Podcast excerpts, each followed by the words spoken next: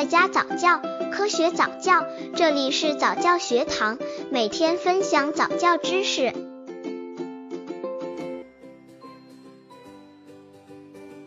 五个月宝宝早教的误区有哪些？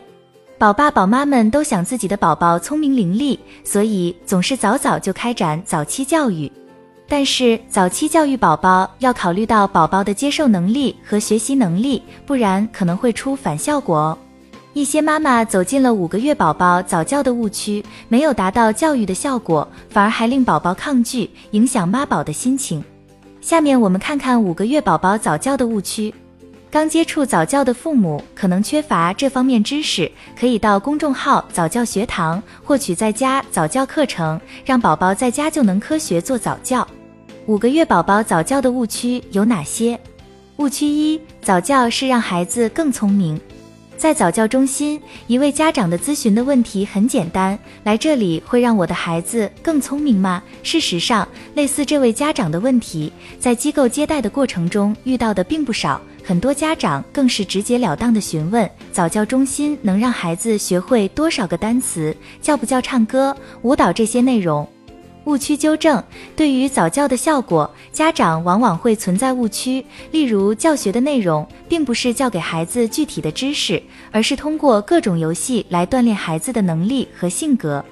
至于会不会让孩子更聪明这个问题，早期教育绝不是神童教育。早期教育的目的是为了全面培养孩子的基本素质，为他将来不管是在哪个层面工作，不管是从事什么职业和事业，为个人的创造和幸福打下基础，这是家庭早教之目的。误区二：早教效果价钱说了算。俗话说，孩子的钱最好赚。现在岛城的众多早教中心，不仅水平良莠不齐，收费更是千差万别。一节课收费从几十元到四五百元，不同的收费，自然在很多的家长心目中容易出现这样的想法：是不是越贵的早教中心效果会越好？误区纠正：对于这种观点。就有部分早教中心管理者说，早教的收费的确有差别，而且收费也是参考的重要标准之一。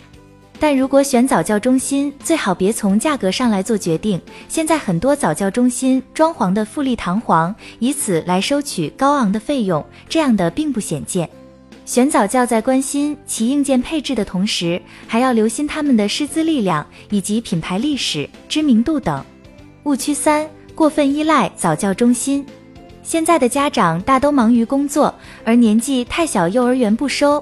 现在出现了早教中心，很多人就觉得可以把孩子送到这里来，撒手不管，或者是觉得孩子在早教中心就没有自己什么事，就让孩子的爷爷奶奶带着孩子来早教中心。误区纠正：虽然都是玩，但早教中心并不是幼儿园。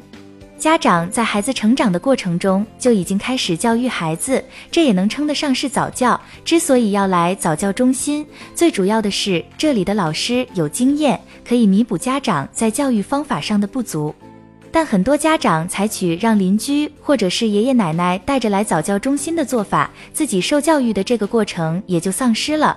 同时，孩子只有在早教中心锻炼这一两个小时，平时跟不上，效果同样不明显。